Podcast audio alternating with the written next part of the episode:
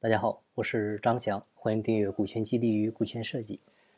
今天呢，我们来聊聊我们平时可能接触不多的，但是呢，一般涉及到投融资的时候呢，都会涉及到的，就叫对赌协议。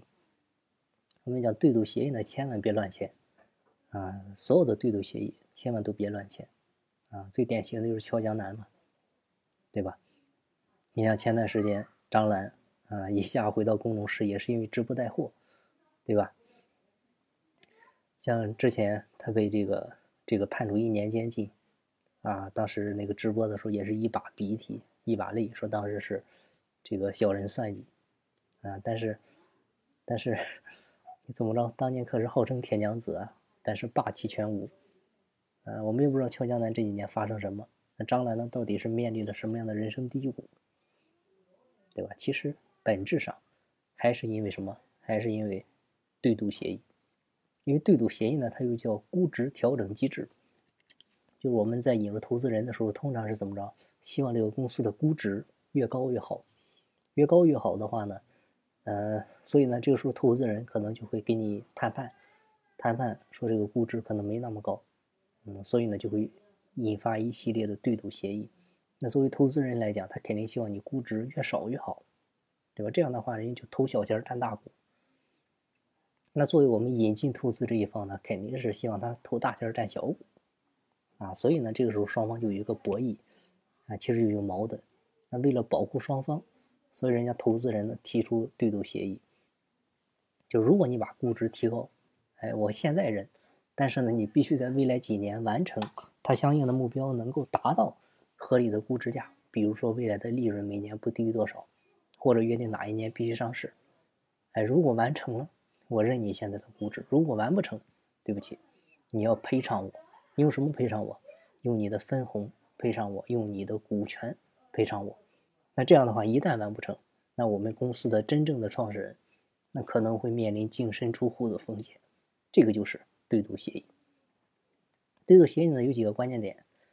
第一个呢，就是我们要知道你的估值是投前估值还是投后估值啊。第二个呢，就是如果说他。进的话是股权转让还是增资扩股，啊，这个也很关键。第三点就是对赌目标，如果说没完成的话，有 有哪些具体的条款，这个是最重要的。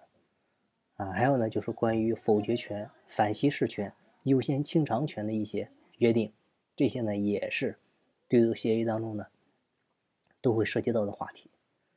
所以呢，我们讲它叫估值调整建议。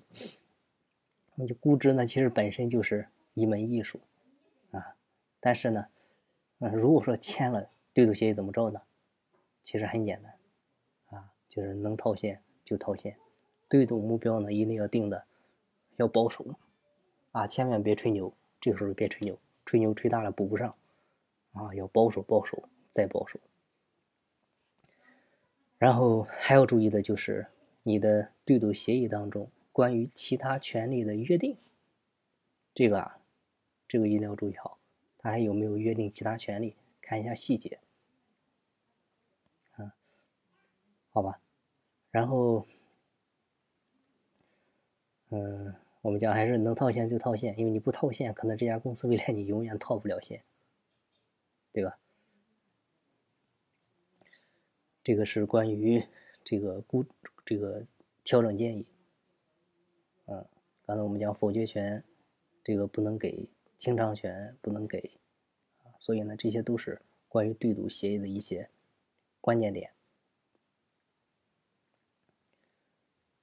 因为因为我亲身经历过一家企业，当时他就是是签了那个，因为对赌未来哪一年上市，但是呢，最终没完成，没完成的话，人家这时候就要这个这个让他把这个股权回顾过去，而且是要。两倍的价格，当时就彻底的懵了，啊，那个投资人占了二十点的股份，给他投了两千万，然后呢，他以为反正是占二十个点，对决策也不影响，就答应了。结果人家说，你把你的公司章程拿来，我们要改一下，因为要增加一个股东嘛。然后他看也没看，他根本没干，自己家的章程就让人家改了。改了之后呢，投资人在里面加了一句话，就是公司的重大事项。哎，需要超过八十的表决权的股东同意通过才行。那这样的话，你发现那个投资人不同意，你这个事就过不了。所以呢，关于这些的坑一定要注意，千万别犯。好了，关于对赌协议呢，今天我们就讲这些，希望对您有收获。金不在西天，金在路上。我是张翔，下期再见，拜拜。